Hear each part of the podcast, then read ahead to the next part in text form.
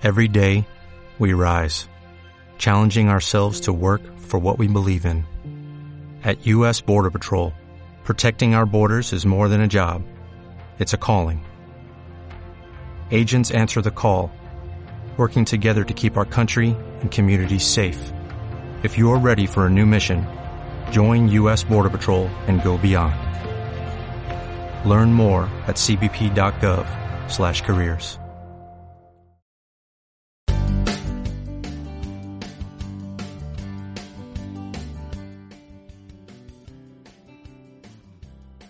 Hola, ¿qué tal? Soy Luisa Pedrero Gil y hoy vengo a hablarte del por qué te enfadas cuando no recibes lo que das. Yo creo que esto nos ha pasado todos alguna vez. Y aquí quiero explicártelo de la siguiente manera. Imagina que todos al nacer traemos una vasija con un grifo incorporado, justo encima de nuestra cabeza. De este grifo brota amor, cariño, comprensión, luz, ayuda y empatía. Al nacer, la vasija viene llena con el grifo abierto. Solo basta con mirar a los pequeños, su sensibilidad, su amor, sus explosiones de alegría y besos, sus risas libres, su compasión natural para los más débiles y respeto para los animales. Su amor y luz se desborda por todas partes. Todos nacemos así, llenos. Al pasar los años, vamos viviendo situaciones que requieren un entendimiento emocional, pero como nadie nos lo explica, nadie nos habla de la gestión de emociones, vamos clasificando estas experiencias como difíciles y esta interpretación hace que nuestro grifo se vaya cerrando y vamos sintiendo que el amor se nos escapa, que nos lo están quitando como por ejemplo una situación difícil sería tener un padre ausente emocionalmente, o una madre fría y distante, o vivir abusos en el colegio por parte de otros compañeros. Estas situaciones de dolor van cerrando poco a poco nuestro grifo y vamos sobreviviendo con lo que nos va quedando en la vasija. Cuando nos relacionamos con los demás de manera natural surge construir relaciones sustentadas en el amor y cuidado, como puede ser la relación de pareja, los padres, la familia, los hijos y los amigos. Ahora bien, ¿qué pasa? La gran mayoría, desgraciadamente, no ha sido consciente de que su grifo de amor incondicional ha sido cerrado y sin darnos cuenta nos vamos sintiendo vacíos en nuestras relaciones. Sentimos que damos y damos y no nos corresponden de la misma manera. Entonces seguimos cuidando, nos seguimos preocupando y ocupando de ellos.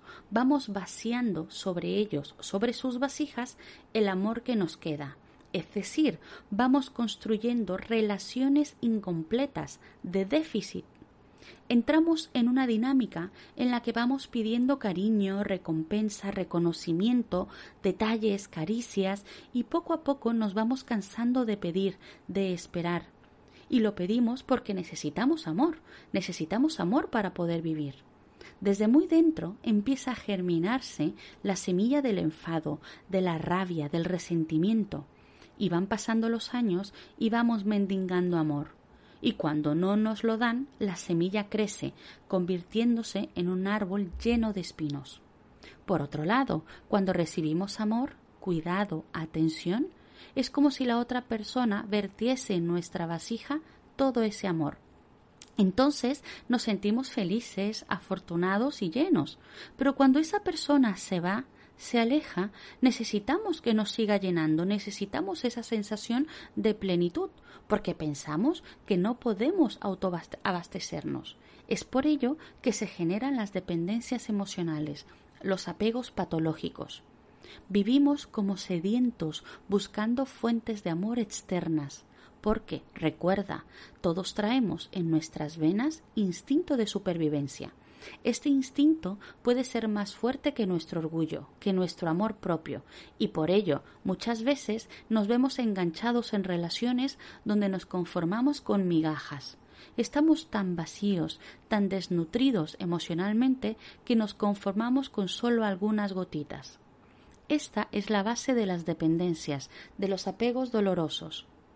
¿Qué tan diferente sería que alguien nos explicara que lo único que tenemos que hacer es abrir nuestro propio grifo para poder relacionarnos de una manera verdaderamente sana y libre?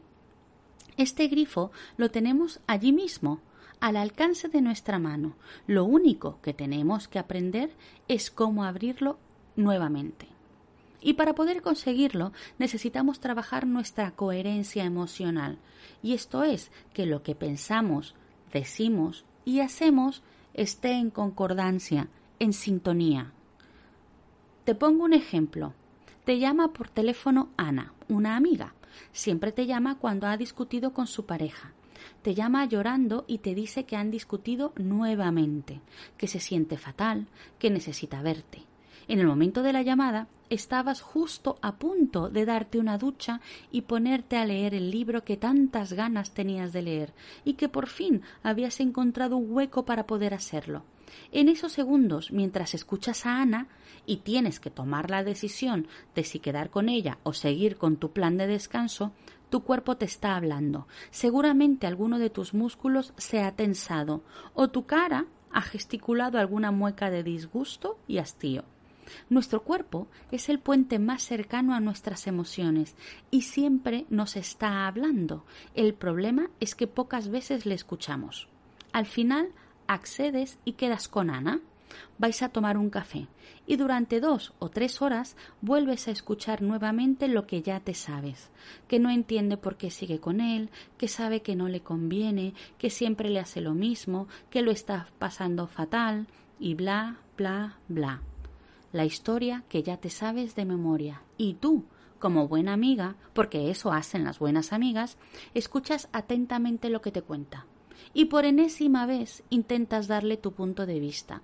Le repites que no debería permitir que le trate así, que debería dejarle, que no le conviene. Se lo cuentas ya cansada, sin mucho ímpetu, ya que siempre le repites lo mismo, y sabes que al final le perdonará y seguirá con él.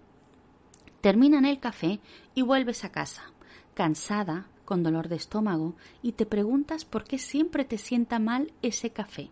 Fácil, tu cuerpo te lo está diciendo a gritos. Has sido incoherente contigo misma. Tú deseabas quedarte en casa a descansar y aprovechar tu única tarde libre. No te apetecía para nada quedar con tu amiga y servir de basurero emocional, pero vas y quedas. Esto es claramente incoherencia entre lo que piensas, sientes y haces. Esto cierra nuestro grifo, esto nos roba amor y cuidado hacia nosotras mismas.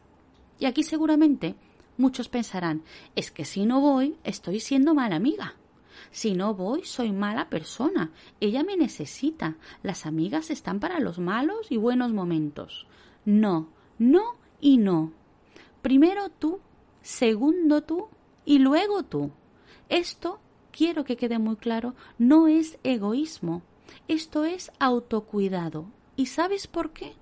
Porque si tú estás bien, si tú te cuidas, si te consientes, si te dedicas tiempo, si exploras tus aficiones, si aprendes cosas buenas, si nutres y cuidas tu mundo interior, tu grifo estará abierto y tu luz y amor se derramará por todas partes y cada vez que quedes con tu amiga podrás estar allí con toda la paciencia del mundo para llenarle de amor, porque estará rebosante. Sin embargo, si te encuentras con ella, con tu grifo cerrado, con tu vasija casi vacía, le darás lo poquito que tienes y volverás a casa agotada y enfadada contigo misma por no haberte escuchado, por no haberte puesto en primer sitio, por haber dejado a un lado tu ducha y libro por escuchar la misma historia de siempre. Tal vez si ese encuentro se hubiese dado con tu grifo abierto, tal vez hubieses tenido verdadera paciencia y luz para realmente poder ayudarle.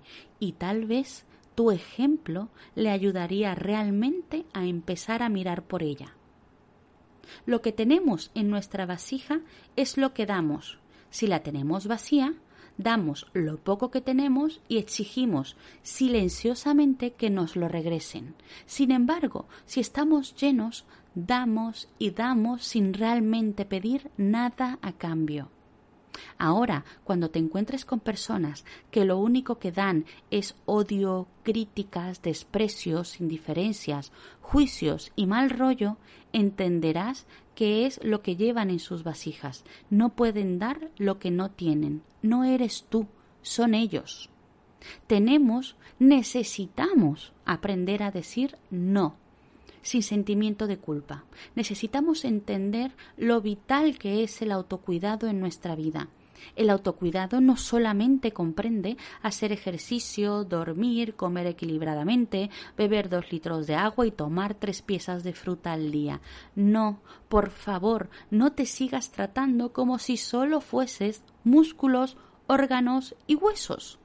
Eres toda una biografía y la relación con los demás, pero sobre todo la relación contigo misma, marcará tu nivel de armonía, de equilibrio y de paz interior. Así que recuerda, quiérete mucho y ahora más que nunca.